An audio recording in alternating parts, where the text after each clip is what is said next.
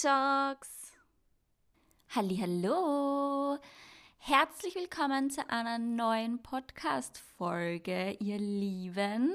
Schön, dass ihr wieder reinhört. Ich glaube, ihr merkt es. Ich bin halt richtig gut drauf. Mir geht's richtig gut. Ich komme gerade von einer Sitzung bei meiner Psychotherapeutin und es war richtig gute Session und das Wetter ist schön draußen und es wird langsam wärmer und es geht Richtung Frühling. Ach, es ist einfach herrlich. Ähm, ja, und heute bin ich wieder mal alleine da. Also das heißt, ihr habt heute nur mich auf den Ohren. Und heute widmen wir uns einem Thema, was mir persönlich sehr am Herzen liegt. Und zwar möchte ich dir eine persönliche Frage stellen. Weißt du, was dir selbst gut tut und was nicht? Was ist deine Antwort? Was ist, wenn ich dir die Frage jetzt noch einmal stellen würde? Was tut dir wirklich gut und was nicht? Unabhängig von gesellschaftlichen Normen und Zwängen, ohne deine innerliche Angst. Also wenn du ganz bewusst in dich hineinfühlst und alles zulässt. Wäre deine Antwort dann immer noch dieselbe? Wir glauben nämlich oft zu wissen, was wir brauchen, was uns gut tut und was uns nicht gut tut.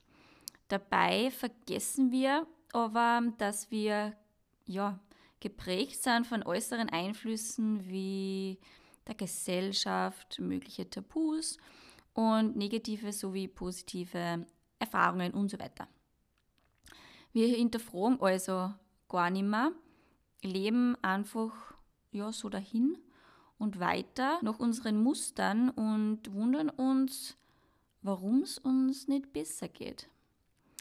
Und ja, Verdauungsprobleme werden beispielsweise einfach nicht besser, obwohl man eh schon genau das macht, was die zum Beispiel Ernährungstherapeutin sagt. Die Stimmung bleibt im Keller und wir fühlen uns einfach nicht wohl. Aber was ist da jetzt das Problem? Wir haben unser ganz persönliches Körperbewusstsein verloren. Aber starten wir einmal ganz am Anfang. Was ist Körperbewusstsein eigentlich? Das Körperbewusstsein ist die Begabung, seinen eigenen Körper einschätzen zu können, die eigenen Bewegungsmöglichkeiten zu erkennen, mit all unseren Sinnen wahrzunehmen. Und dazu kehrt aber nicht nur das reine motorische Können nach außen hin, wie eben Beweglichkeit, Balance, Laufen etc., sondern eben auch die innere Körperfähigkeit und das nach innen wahrnehmen, eben mit, mit all unseren Sinnen. Zum Beispiel, welche Leistung kann meine Verdauung gerade erbringen oder wie viel Stress kann ich jetzt in dem Moment tatsächlich aushalten? Was tut mir gut und was tut mir nicht gut? Oder fühlt sie gerade das gut an oder fühlt sie es gar nicht gut an? Und dass wir uns unserem Körper bewusst sind, das ist nicht angeboren. Also als Baby können wir zum Beispiel noch gar nicht verarbeiten, wer wir sind, was wir wollen und was unser Körper eigentlich kann und dass unser Körper eigentlich Teil von uns selbst ist. Und diese Fähigkeit lernen wir erst im Kleinkind bzw. Kindesalter. Und um den eigenen Körper eben wirklich zu erfahren, werden alle, alle Sinne benötigt. Das heißt, du nimmst durch Fühlen, Sehen, Riechen, Hören und auch Schmecken deinen Körper wahr. Vielleicht könnt ihr euch nur erinnern, wenn ihr zurückdenkt, im Kindergarten hat man sehr viel mit Bewegungen und den eigenen Körper gearbeitet. Wir haben durch ja, verschiedene Übungen auf spielerische Art und Weise gelernt, wie unser Körper funktioniert. Was er kann, was uns mehr Spaß macht, was weniger Spaß macht. Und dazu fällt mir ein gutes Beispiel ein, ähm, vielleicht kennt ihr das, das äh, Head, Shoulder, Knees and Toes ähm, Lied, wo man zu einem ja, eben rhythmischen Lied die jeweiligen Körperregionen berührt. Und damit lernt man schon zu einem gewissen Teil den Körper einfach besser kennen. Aber nicht nur bei solchen Übungen haben wir unser Körperbewusstsein erlernt bzw. gestärkt, sondern auch generell im, im kindlichen Alltag durch Spülen mit Freunden oder auch mit sich selbst haben wir gemerkt, was wir gut kennen. Zum Beispiel, wir können wahnsinnig gut ähm, mit dem Ball umgehen oder wir sind eher in die kreative Richtung, können voll gut zeichnen oder singen. Und wir erkennen Vorlieben, Abneigungen und entwickeln einfach ein Gespür, was uns gut tut und was uns nicht gut tut. Oder wenn es im Kleinkindalter zum Beispiel mit der Beikost ähm, beginnt, also wenn unsere Eltern langsam zusätzlich zur Milch auch Lebensmittel zuführen, da lernt der Körper verschiedene Geschmäcker kennen, äh, Konsistenzen und man spürt am eigenen Körper, was diese mit einem machen. Manches schmeckt süß, manches schmeckt vielleicht wahnsinnig bitter, Manches macht satt, manches macht weniger satt. Manche Dinge geben uns ein gutes Gefühl und manche machen uns aber auch Bauchschmerzen. Also wir machen positive sowie negative Erfahrungen mit unserem Körper und lernen ihn einfach richtig gut kennen. Und wie gesagt, es sind all unsere Sinne notwendig. Hören, sehen, fühlen, riechen, schmecken. Und in der kindlichen Phase können wir das alles noch sehr, sehr gut. Also wir kennen das sehr gut, das genau hinsehen, hinhören und hinspüren. Und im Laufe unseres Lebens ist aber unausweichlich, dass wir auch von äußeren Einflüssen geprägt werden, die uns oft von unserem eigentlichen, wirklichen Körperbewusstsein wieder abbringen.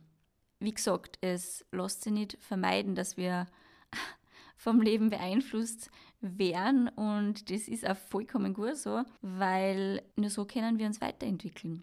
Weil sonst würde man im, im State von einem Kleinkind bleiben und das wollen wir ja auch nicht.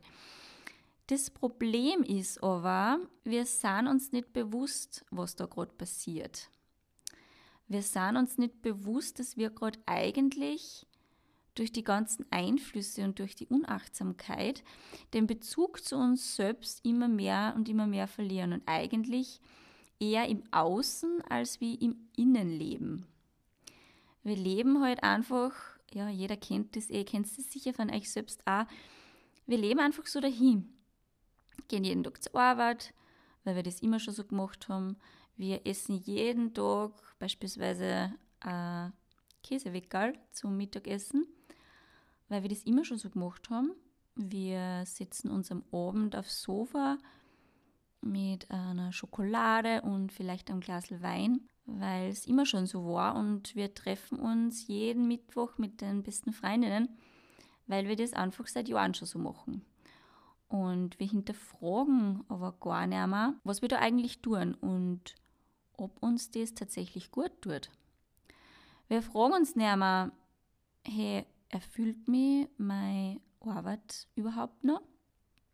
Schmeckt mir das Käseweckerl mittags und fühle ich mich eigentlich fit danach?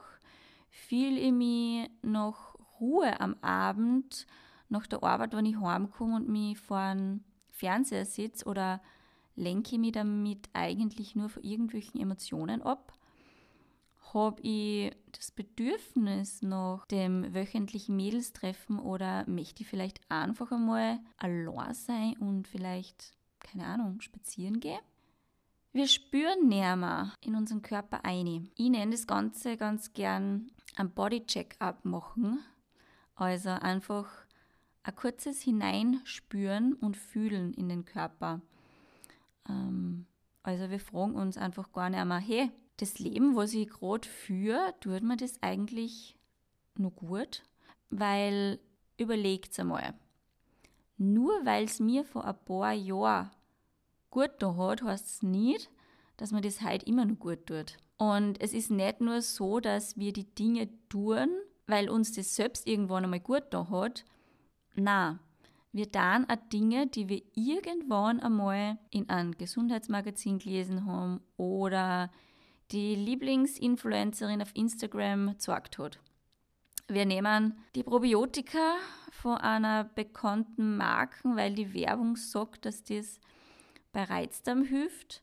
Wir essen keine Laktose mehr, weil es heißt, dass Milch und Milchprodukte ja entzündungsfördernd sind. Wir gehen zum Yoga, weil gefühlt die ganze Welt sagt, dass das einfach das Heilmittel bei Stress und Reizdarm ist. Oder wir kaufen uns das Müsli beispielsweise, weil die Margarita von Darmgesundheit auf Instagram gesagt hat, dass sie das Müsli so gut vertragt und das so geil ist. Versteht, was ich meine? Damit will ich absolut nicht sagen, dass man sich nicht auf seine eigenen Erfahrungen von früher verlassen sollte, beziehungsweise kann, oder dass man nicht Tipps und Hilfestellungen oder Empfehlungen von außen annehmen darf. Das sind beides super tolle Ressourcen, die wir auch brauchen im Leben, weil sie uns einfach unterstützen. Aber das große Aber ist, wir müssen wieder anfangen, in unseren Körper hineinzuspüren und zu schauen, okay, passt das jetzt nur so für mich? Tut mir das unabhängig von allen möglichen Dingen, die die Außenwelt sagt, tut mir das nur gut? Welches Gefühl habe ich dabei? Wie reagiert mein Körper und so weiter? Weil überlegt einmal, jetzt in Bezug aufs Reizdarmsyndrom oder chronische Verdauungsprobleme, wie soll da eine Ernährungstherapie oder generell Therapie funktionieren, wenn der oder die Betroffene gar nicht wirklich weiß, was ihm gut tut. Welche Gefühle da sind, wenn Symptome auftreten, wie sich der Körper verhaltet und wie es ihm eigentlich wirklich geht. Weil es kann schon sein, wenn wir jetzt das Beispiel von vorher hernehmen, dass demjenigen das tägliche Käseweckerl Mittag Vollgas schmeckt, aber wenn er genau hinfühlt, dann wird er merken, dass er danach vielleicht einfach immer Vollgas müde ist, träge ist und am nächsten Tag eigentlich permanent aufgebläht ist. Aber wie soll er das auch merken? Er tut schon vielleicht seit Ewigkeiten, er hat es gar nicht mehr hinterfragt, weshalb der Zustand auch schon normal geworden ist, dass er danach müde ist, träge ist und aufgebläht ist. Und ja, das mit dem Käseweckel ist jetzt vielleicht ein sehr plakatives und sehr offensichtliches Beispiel, aber oft sind es auch klitzekleine Kleinigkeiten, die unseren Körper aber so stark beeinflussen, wir es aber eben einfach nicht herausfinden. Weil wir im Alltag einfach leider Gottes viel zu unachtsam sind. Das wissen wir eh alle. Äh, aber achtsam sein heißt eben nicht nur achtsam mit seiner Umgebung umzunehmen und Dinge wahrzunehmen und meditieren und solche Dinge, sondern es heißt auch wirklich bewusst den Körper wahrzunehmen und hineinzuspüren und das volle Spektrum vom ganzen Körper einfach wahrzunehmen. Und ja, vielleicht ein Beispiel von einer ehemaligen jungen Patientin aus dem Krankenhaus. Die Patientin hat damals keine gesicherte Diagnose Reizdarm gehabt, aber eben schon seit Jahren chronische Verdauungsprobleme. Und die war aber eigentlich damals, wegen was waren die im Krankenhaus?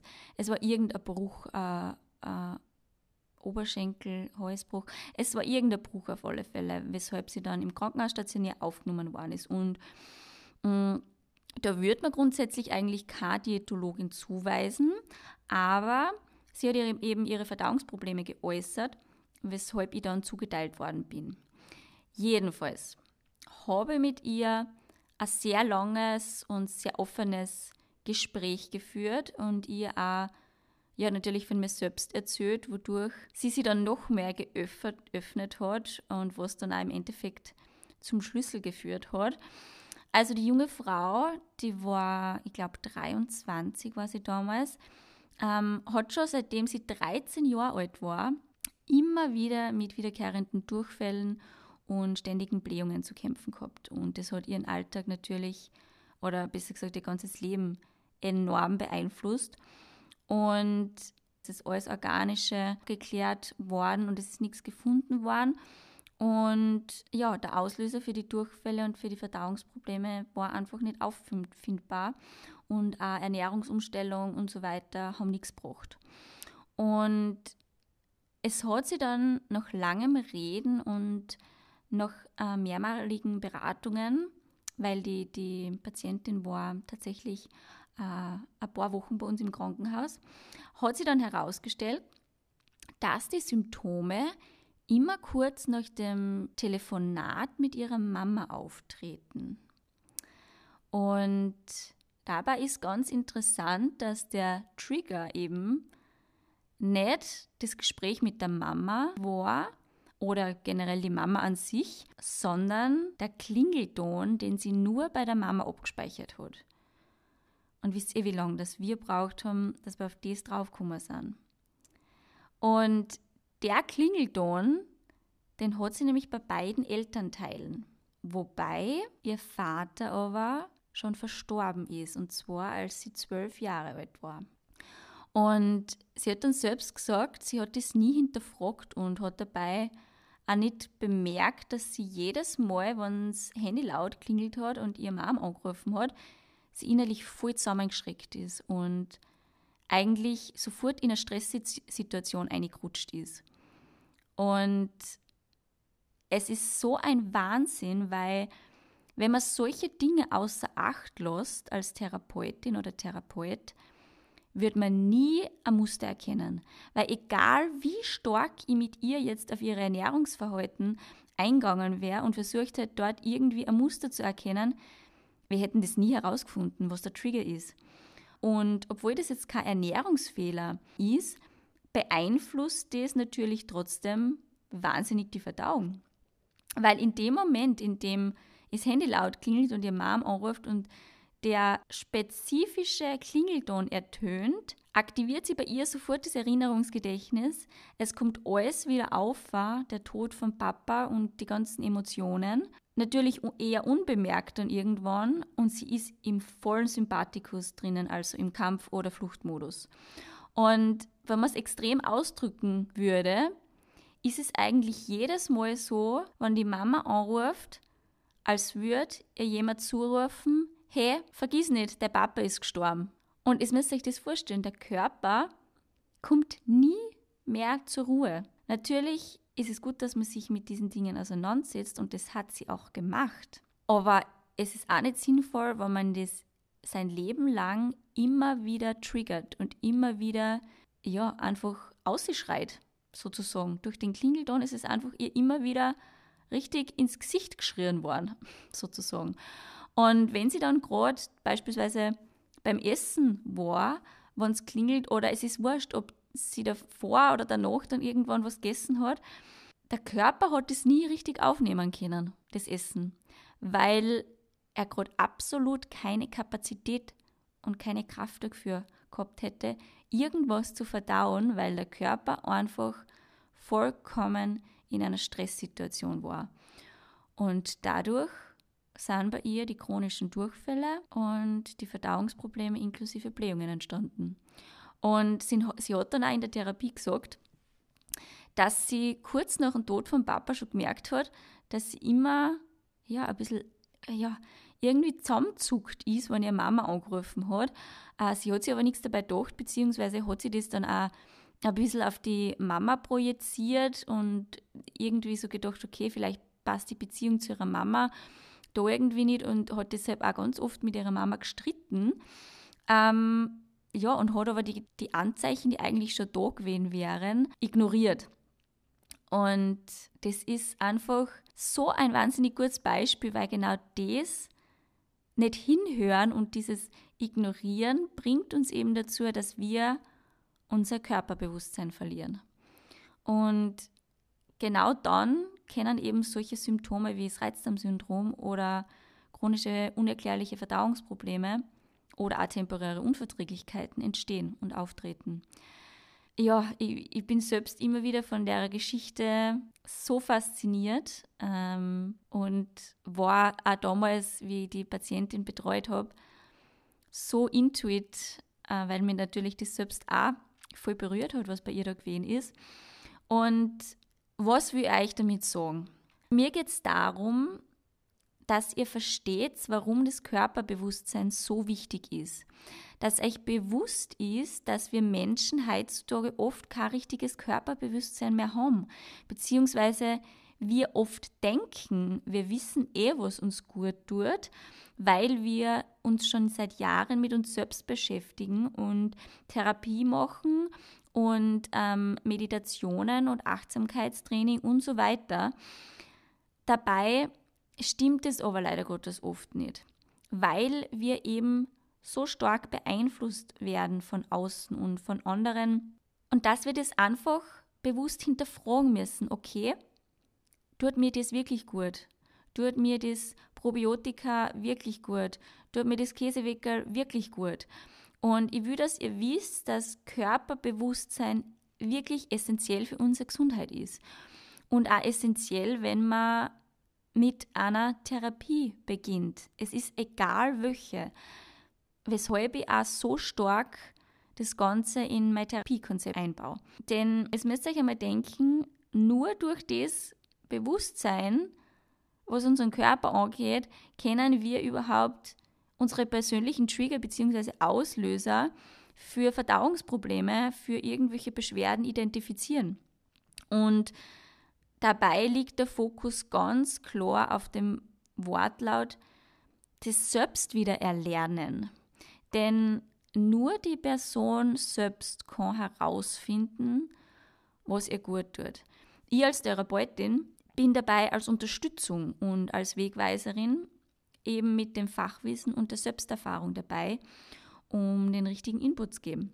Und wenn man sie dann wieder richtig spürt und kennenlernt und ja, das irgendwie verinnerlicht hat, dass man immer wieder kleine Body-Check-ups machen sollte, dann kommt man zurück zum Körperbewusstsein und dann kommt man drauf, hey, ich vertrage zwar keine weißen Zwiebel, aber der viergängigen Frühlingszwiebel voll super. Oder vor meiner Periode vertrage ich Histamin überhaupt nicht, aber dafür nach der Periode, da geht alles. Oder wenn ich essen tue, soll es rund um mich herum ruhig sein, weil laute und stressige Geräusche, wie zum Beispiel, keine Ahnung, Actionfilm, das ist bei mir zum Beispiel so, beeinflussen mich negativ und meine Verdauung auch und, und das tut mir nicht gut. Oder wenn mich irgendwas belastet, dann tut es mir gut, das auszusprechen oder aufzuschreiben und so weiter. Und in der Reizdarmtherapie geht es ganz, ganz viel ums Ausprobieren, ums Erkennen und ums Wiederverwerfen, ums Reflektieren und ums Neu bewerten und eben ganz, ganz, ganz viel ums in seinen eigenen Körper hineinhören. Und bei den Ganzen gibt es tatsächlich kein konkretes Ende, was nicht heißt, dass die Therapie, zum Beispiel die Ernährungstherapie, kein Ende hat, ähm, obwohl ich dann sehr viel Geld verdienen würde. Na, es soll heißen, dass eben das Körperbewusstsein oder das Arbeiten, um das Körperbewusstsein beizuhalten, ein ständiger Prozess ist und äh, ja immer wieder hineinhören in eigenen Körper ist und immer wieder kleine Body-Checkups benötigen, weil nur so bleibt uns eben das eigene persönliche Körperbewusstsein erhalten.